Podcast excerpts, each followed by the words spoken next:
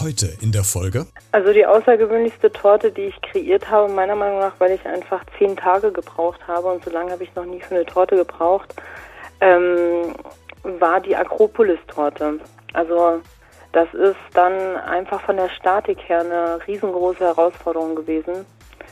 Und ähm, diese ganzen Säulen und wenn ich so ein Projekt habe, dann schaue ich mir eben viele, viele Bilder an und oder auch Videos, also dass ich wirklich, das ist ja ein 3D-Objekt, ähm, einen Eindruck gewinne und, und dann bin ich recht detailverliebt. Also wenn ich dann merke, oder schaut noch so neben dem Stein so ein bisschen Moos und da blüht noch was drauf und irgendwann ist man einfach in diesem filikanen Zahnstocherbereich unterwegs. Hallo und herzlich willkommen zu dieser neuen Podcast-Folge. Na, heute schon zum Frühstück oder heute Nachmittag ein Stück Kuchen oder Torte gehabt? Nein, wenn nicht, dann nehme ich dich jetzt mal kulinarisch mit in das Paradies aller Feinschmecker, nämlich es geht heute um Torten, um sehr außergewöhnliche Tortenkreation. Ich möchte dir heute eine junge Dame aus Kassel vorstellen, die unfassbar kreativ ist, was Torten Tortengestaltung anbetrifft. Du hast es eben schon gehört. Eine Akropolis als Torte. Habe ich noch nie gesehen. Oder wie sieht eine Playstation aus als Torte? Oder eine Wassermelone? Also es gibt eine Menge zu besprechen heute in dieser Podcast-Folge, äh, um der es nämlich konkret um Torten und Kuchen geht und um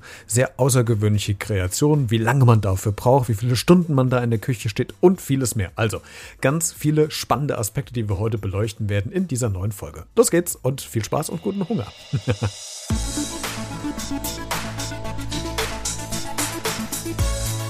Einmal Kassel zum Mitnehmen bitte. Das ist der neue Podcast aus, von und für Kassel mit Christian Becker.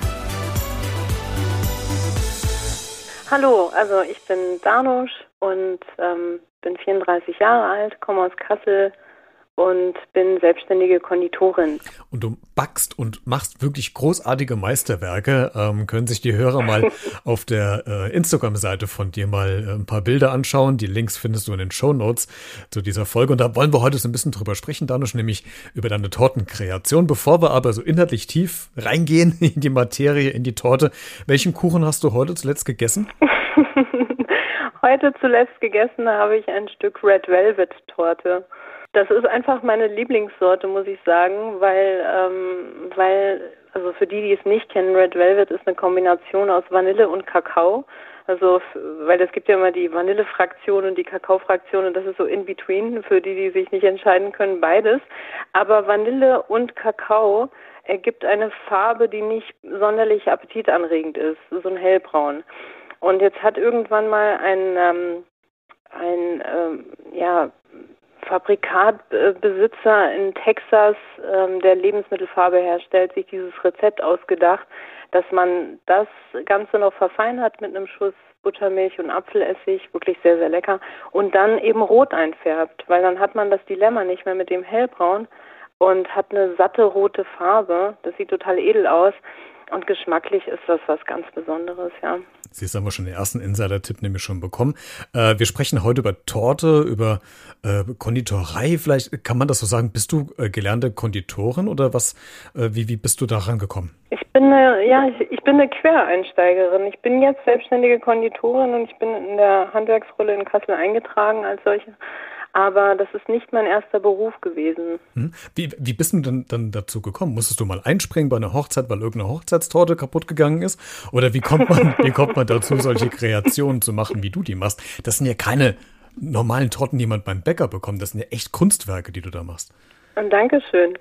Ähm, das freut mich zu hören. Also im Grunde genommen bin ich eigentlich als Unternehmensberaterin ja gut zehn Jahre im Beruf gewesen und ähm, bin aber als Mama, die ich ja auch bin, meine Tochter, die hat mir dann irgendwann rückgemeldet, Mama, du bist immer nur am Arbeiten und das ist auch so. Also ähm, in der Unternehmensberatungsbranche und dann in der Medienbranche macht man viele Überstunden und viele Dienstreisen und da habe ich irgendwann einen harten Cut gemacht, tatsächlich einfach, um mehr Zeit für Familie zu haben und um um selbst auch mehr aus diesem Hamsterrad des ständig nur Arbeitens rauszukommen und zu hinterfragen, was, was macht mich eigentlich glücklich. Und in dieser Zeit habe ich vermehrt gebacken, was, was uns allen irgendwie gut getan hat. Es war so ein bisschen so dieses Familienleben häuslich und, und ähm, auch mit Gästen und ähm, es hat einfach ähm, ja, die Atmosphäre dabei, die da entsteht und der süße Duft in der Luft, das hat mit ganz viel Liebe zu tun. Und ähm, dafür habe ich mir die Zeit und Muße genommen. Und ähm, das Ganze war eher meditativ, also es hat mich geerdet und, und runtergebracht und glücklich gemacht. Und das sollte dann auch nicht beruflich, also die erste Idee war nicht, daraus ein Business zu machen, sondern ich habe einen Blog gemacht und habe dann angefangen, wie du sagst, diese Kreationen im künstlerischen Bereich. Also ich habe zum Beispiel eine Torte gemacht, die sah aus wie eine Melone, also die sah täuschend echt aus. Und dann schneidest du die an und dann ist es eine Torte und ähm, und so eine Melone, kannst du dir vorstellen, das sind dann so zwölf Grünschichten gewesen, die man dann aufträgt, damit es diese organische Tiefe bekommt, die so die Farben in der Natur. Sowas hat mich eben fasziniert. Und ähm, mein Blog wurde dann sehr gut besucht. Ich hatte dann irgendwann einen YouTube-Kanal und ähm, irgendwann kamen dann ähm, Anfragen im Sinne von, kann man die Torten auch kaufen? Und in Deutschland gibt es ja nun mal eine Meisterpflicht. Also Bäckerei, Konditorei, das sind Meisterberufe. Und da kann man nicht einfach, ähm, einfach mal so, so wie man jetzt ein Restaurant oder ein Café eröffnet. Da kann man zwar auch einen Käsekuchen dort anbieten, aber der muss dann vor Ort verspeist werden. Aber das, was ich dann gemacht hätte, wäre ja ein Außerhausverkauf und dafür musste ein Meister sein. Und darum habe ich dann die Handwerkskammer angerufen. Ja, und die haben mir gesagt, ähm, sind Sie Geselle? Nein, auch das nicht. Und äh, wie kommen Sie eigentlich darauf, dass Sie das können, so ungefähr, ne? Und ich war sehr, sehr hartnäckig, weil ähm, mich hat die ganze Theorie dahinter auch interessiert, nicht das Backen nur, sondern die ganze Lebensmittelchemie, wie reagieren die Lebensmittel miteinander unter Temperatur und so weiter und Verarbeitung der Lebensmittel, Haltung, Hygiene, das muss man alles natürlich drauf haben. Und ähm, das Ganze artete dann so aus, ähm, dass man mir gesagt hat, wenn Sie das wirklich ernst meinen, dann lernen Sie das. Also das, was die deutschen Azubis drauf haben müssen an Lehrmaterial, das habe ich bekommen. Ähm, und dann werden Sie zur Prüfung angemeldet und ich hatte dann einige Monate Zeit, mich vorzubereiten.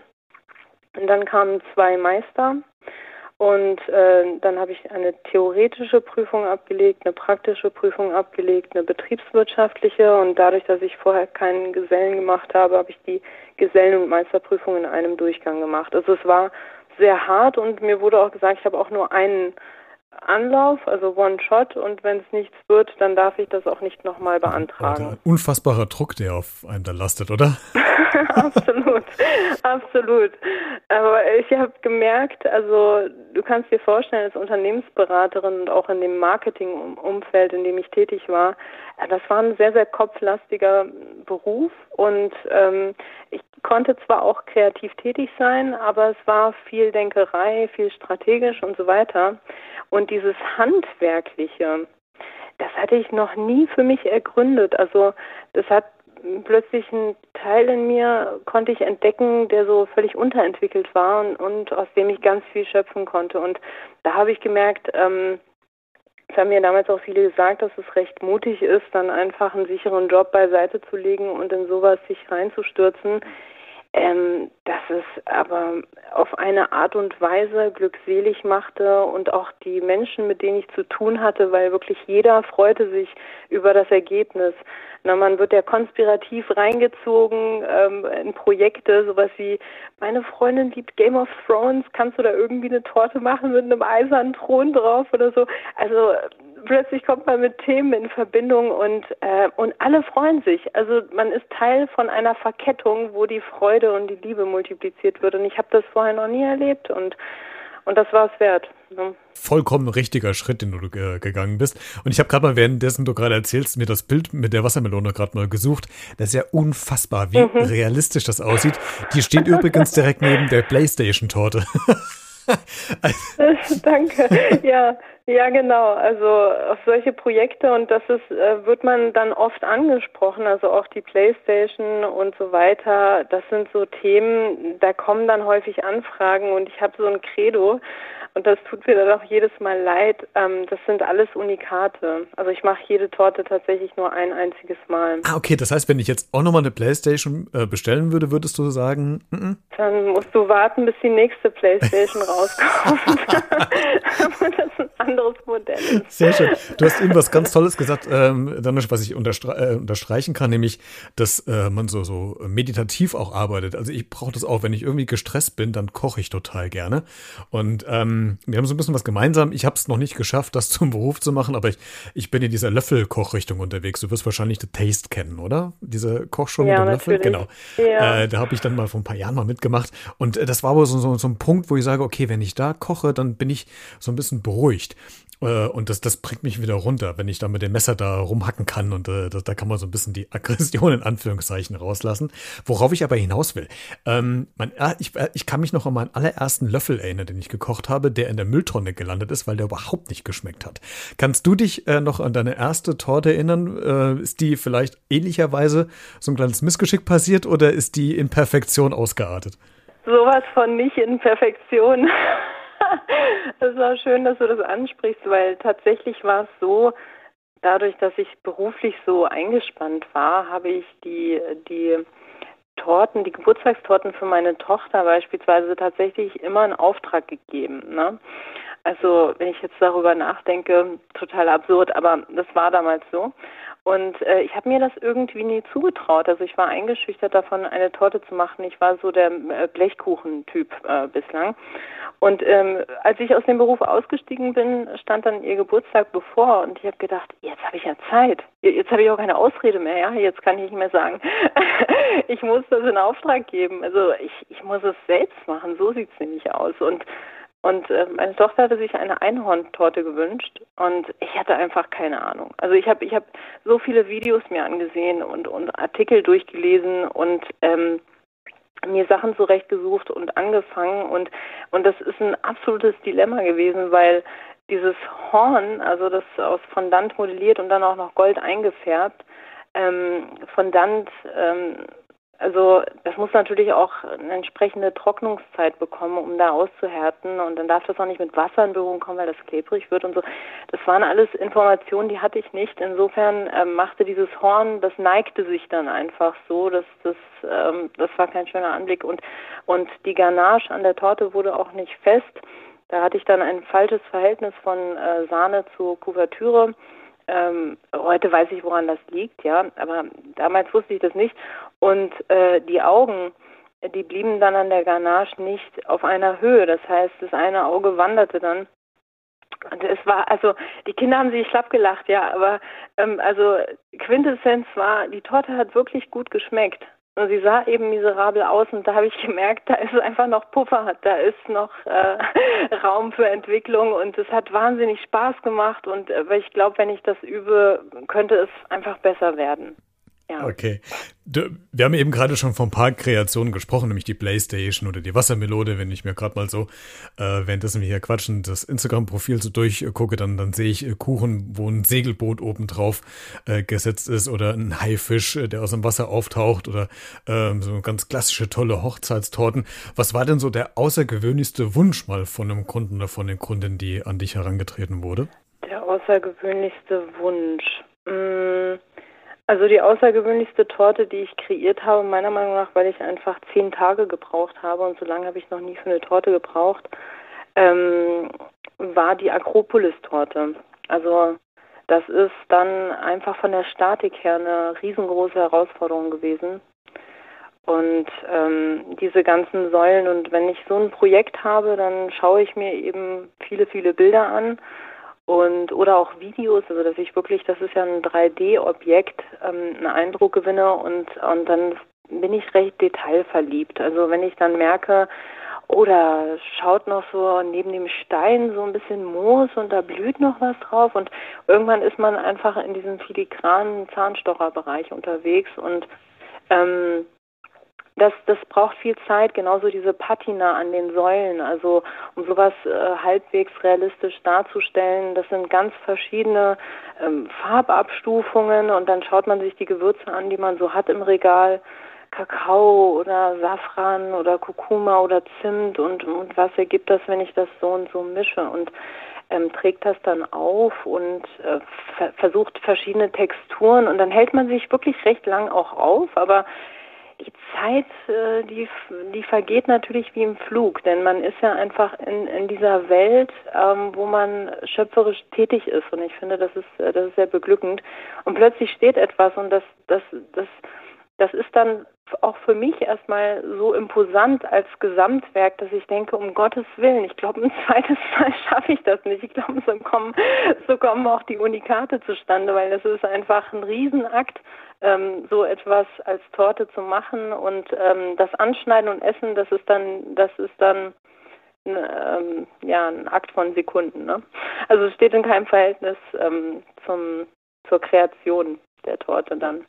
Das ist immer so das auch so ein bisschen das Frustrierende dabei. Du stehst stundenlang irgendwo in der Küche und dann ist das Essen fertig und nach zehn Minuten bist du durch. Total. Ja. Ja.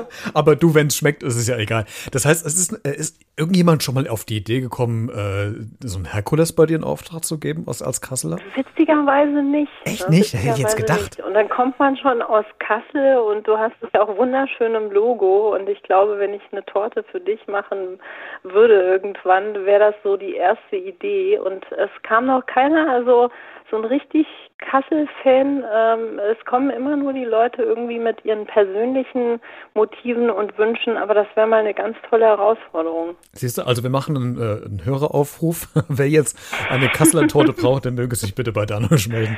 Äh, ja, und die wird es dann auch nur ein einziges Mal geben. Oh, da müsste ich ja jetzt so schnell sein. genau. Du hast ja eben schon äh, so ein bisschen erzählt, wie du ähm, arbeitest, wie du rangehst bei der Akropolis, dass es ja wirklich ganz viel Vorbereitungszeit ist.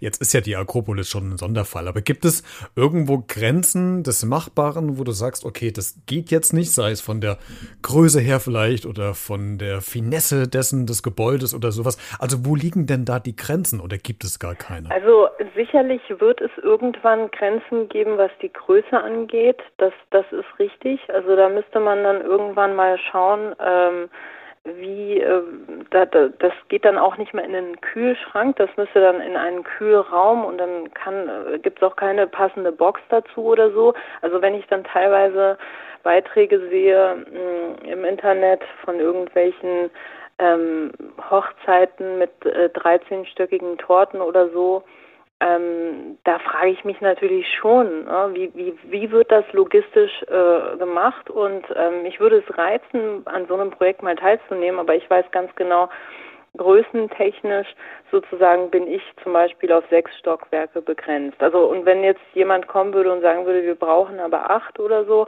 ähm, dann würde ich trotzdem nicht äh, Nein sagen, sondern ich würde mir ganz viel, also mit ganz viel Hirnschmalz und vielleicht auch Kooperationen hier in Kassel überlegen, wie kann man es eben machbar äh, gestalten, wie kann man es lösen. Ja?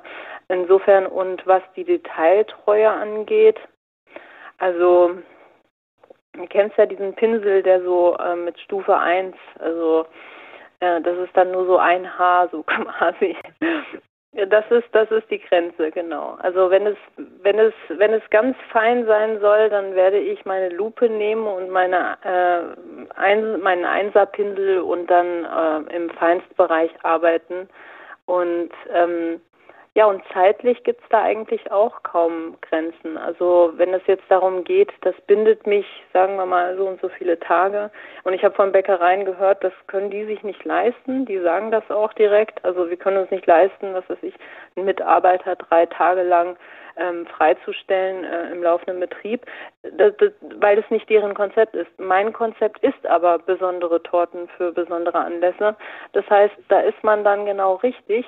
Und wenn das mehrere Tage braucht und, und auch mit Kühlung und allem ist das kein Problem, dann kommuniziere ich das so. Und da bin ich ja im Team mit, mit meinen Kunden und die sagen mir, das ist es mir wert oder um Gottes Willen nein. Ne? Also insofern. Du machst ja, du hast ja zig Torten in deinem Leben schon hergestellt und hast dich damit ja auch befasst. Du hast am Anfang des Gesprächs ja schon gesagt. Äh, in Vorbereitung zum Gespräch heute habe ich mir gedacht, wie geht denn äh, Danusch eigentlich bei anderen Bäckereien Kuchen essen? Kannst du überhaupt in anderen äh, Konditoreien oder Bäckereien Kuchen essen, ohne dass du schon direkt in eine Analysefunktion verfällst während des Kaffees oder kannst du tatsächlich noch Kuchen genießen, die jemand anderes hergestellt hat? Zweite Frage, laden dich überhaupt noch Freundinnen ein nachmittags zum Kuchenessen oder bist du da ein ungesehener Gast? Sehr schön. Also ähm, der ganz große Witz dabei ist, dass ich gar keinen süßen Zahn habe. Ähm, ich, ich, werde, ich werde ganz oft darauf angesprochen, Mensch, du isst doch bestimmt total äh, nascht und und äh, wie, aber ähm, ich kann gar nicht äh, ähm, erstmal, also ähm, sind das ja fertige ähm, Torten, das heißt, es ist nicht so wie beim Blech, wo dann ganz viel übrig bleibt, sondern äh, da wird sozusagen die ganze Torte im Ganzen rausgegeben. Ich habe nicht, wie manche glauben, ähm, oft noch was da und esse da selber von oder sonst was. Das kommt gar nicht vor. Und ähm, insofern ähm, ist, ist, ist das viele äh, Kuchenessen bei mir schon mal gar nicht an der Tagesordnung. Und ich freue mich sogar, wenn ich irgendwo anders dann mal ein, ein Dessert oder so ein schönes mir zubereiten lasse und damit keine Arbeit habe. Denn tatsächlich backe ich in meiner Freizeit nicht mehr. Also seit ich das beruflich mache, äh, mache ich dann in der Freizeit genau was anderes und spiele Tennis oder also wirklich, wirklich was ganz anderes ähm, und backe dann nicht mehr und bin total ähm, ähm, glücklich damit, wenn jemand anders backt und ich darf nur genießen. Aber wenn man mich so fragt, wie gesagt, bin ich ein ganz herzhafter Typ. Also ich mag ich mag ähm, Burger essen, Pizza und so salziges Essen und viel Käse. Also das ist so mein Geschmack. Und ähm, bei den Torten, das ist das handwerkliche, künstlerische, was mich da treibt. Es gibt ja äh, eine große TV-Show, das große Backen. Äh, das wirst du mit Sicherheit auch kennen und bestimmt schon mal reingeguckt haben. Ja. Hast du mal mit den Gedanken gespielt, da mal mitzumachen? Ich habe auch schon mit denen telefoniert. Genau, die haben mich auch auf dem Radar, aber ähm, die haben dann ja auch festgestellt, dass ich sozusagen inzwischen eingetragene Konditorin bin. Äh, ganz am Anfang, als ich das noch nicht war, wäre ich als Kandidatin in Frage gekommen, aber als Konditorin dann eben nicht. Also äh, die suchen dann den den besten Back äh, sozusagen Amateur in Deutschland und ja. Das heißt, du bist quasi für die jetzt schon zu professionell was du machst. So sieht's aus, ja. Okay, du, vielleicht gibt's aber irgendwann nochmal so eine, so eine, wie heißt das denn, so, so eine Profi-Runde wie beim äh, perfekten Dinner und dann vielleicht kommen sie ja trotzdem dann nochmal auf dich zurück. Ähm, wir müssen natürlich ein Thema noch, noch sprechen, Danusch, wenn man sich jetzt die Bilder anguckt und äh, man hat Interesse, so eine Torte von dir zu bekommen. Das wird jetzt vielleicht auch schwer sein, das zu sagen, aber wo bewege ich mich dann da preislich ungefähr? Also nehmen wir mal an, wir, wir machen so eine normale äh, Hochzeitstorte vielleicht, äh, ich weiß es nicht, irgendwie so zweistöckig. Wir können ja mal das letzte Bild auf Instagram nehmen. Das ist so eine weiße Torte mit äh, weißen Rosen, die da sind. Das ist zweistöckig mit einer weißen Creme. Oben noch so ein Schriftzug drauf, Mr. and Mrs. mit dem Herz. Was muss ich denn so ungefähr preislich kalkulieren, was so eine Torte kostet? Das lässt sich recht schnell ausrechnen, wenn man weiß, wie viel Tortenstücke eine Torte abgeben soll. Ähm, rechnet man mit einem Grundpreis von 7,50 Euro pro Tortenstück. Das heißt, wenn ich jetzt 7,50 Euro ähm, eingebe und sage, ich habe jetzt 40 Gäste, kommt man auf 300 Euro. Ne? Und ähm, ab, also ich sag mal, ab 40 macht dann ja auch eine zweistöckige Torte sowieso absolut Sinn. Und dreistöckige Torten würde ich dann ansetzen bei so 80 Personen oder sowas. Ne, und dann kann man das sehr schnell ausrechnen. Das 7,50 Euro mal 80, dann ist man eben bei 600 Euro. Das ist realistisch, das sollte man einplanen. Und ähm, genau, also das handhabt zwar jeder so ein bisschen anders. Ähm, ich habe jetzt auch schon gehört, ich bin wohl nicht die günstigste auf dem Markt, aber mh, hm, die teuerste wohl auch nicht. Also ich bin im guten Mittelfeld und ähm, die teuerste Torte, die ich verkauft habe, lag auch bei 600 Euro. Also ich habe bis jetzt bis jetzt nicht mehr als 80 Gäste gehabt auf einer Hochzeit und und ähm, genau da bewegen wir uns preislich. Aber das, ich meine, für das Geld bekommt man ja auch wirklich was geboten. Also wenn man sich die Bilder anguckt, das ist ja jetzt nicht was 0815-mäßiges, das ist ja wirklich ein Unikat äh, so liebevoll im Detail gearbeitet und äh, da sollte man auch dann den, den Wert erkennen dessen, was du als, als äh, Handwerkskunst da quasi zauberst. Ähm, dann noch die letzte Frage, leider schon zum, zum Abschluss des Gespräches. Wenn du dir irgendjemanden mal aussuchen könntest, also sei es prominent oder vielleicht nicht prominent, für wen würdest du gerne mal welche Torte backen? Das beantwortet die Frage zwar nicht ganz konkret, aber der, ähm, einer der letzten Aufträge, die ich hatte, kam ja vom Staatstheater und ähm, ich habe mich so dermaßen darüber gefreut, weil ähm, viele wissen das nicht, aber ich habe ähm, zwischendurch sieben Jahre in Köln gelebt und auch ein Semester Schauspiel studiert. Und ähm, diese Torte vom Staatstheater war zur Eröffnungsfeier des Stücks Cabaret. Und es gab ja auch diesen Film mit Liza Minnelli damals, Anfang 30ern spielte. Und wenn man sich das dann angesehen hat, was sie da getragen hat, so ein Hut und und Federn und so ein ähm, ja, Spitzenstrumpfband und so weiter, mm, da kam das als Motto auf mich zu. Ich wurde beauftragt, zur Eröffnung des Stücks Kabarett diese Torte zu machen für das Ensemble. Und ähm, da habe ich gedacht, also solche Projekte, da, da würde ich mich freuen, wenn sowas nochmal kommt. Zum einen, weil ich Schauspiel ganz faszinierend finde und äh, zum anderen, weil dieses konzeptionelle, sich in ein ähm, Motto hineinzudenken und eine Geschichte zu erzählen, ähm, das ist das, was mir so einen Riesenspaß macht. Also sowas würde ich gerne weiterhin machen. Und auch diese Torte findet man auf dem Instagram-Profil bei dir. Ich habe es mir auch gerade nochmal angeguckt. Sieht auch wieder sehr spektakulär aus. Danusch, vielen Dank, dass du dir heute äh, Zeit genommen hast, um über deine Handwerkskunst der Konditorin zu berichten, mit ganz vielen kreativen Ideen, die du da in Torten umwandelst und äh, konzipierst und backst und vorbereitest. Also auf jeden Fall ein Klick wert und alle Kontaktinformationen äh, zu dir, hinleitend findest du in der Folgenbeschreibung zu dieser Podcast-Folge. Danusch, vielen, vielen Dank, dass du meine Gästin warst. Das hat mir sehr viel Spaß gemacht. Das war sehr interessant und kreativ und wünsche dir weiterhin ganz, ganz äh, viel Erfolg und auf viele weitere Torten, vielleicht bald mit einem Herkules. Ich würde mich freuen. Ich danke dir für das tolle Gespräch. Alle Informationen rund um Danisch findest du auch in der Podcast-Folgenbeschreibung, also den Show Notes zu dieser Podcast-Folge. Und wenn du dir mal den Mund richtig wässrig machen willst, dann klick auf jeden Fall mal auf das Instagram-Profil von Danisch. Es sind unfassbar tolle Tortenbilder darauf zu finden. Macht Lust auf mehr. Du kannst diese Folge gerne kommentieren auf allen Social Media Kanälen wie Facebook, äh, Twitter oder Instagram oder du schreibst mir eine E-Mail an b-redet.gmx.de oder schickst eine Sprach- oder Textnachricht aufs Podcast-Handy. Alle Kontaktinformationen, wie gesagt, findest du auch äh, auf, in den Shownotes oder du gehst mal vorbei und klickst auf www.podcasttalk.de. Da findest du mich auch im Netz. Wir hören uns spätestens zur nächsten Folge wieder und wie immer gilt, bleib neugierig und gesund. Ciao.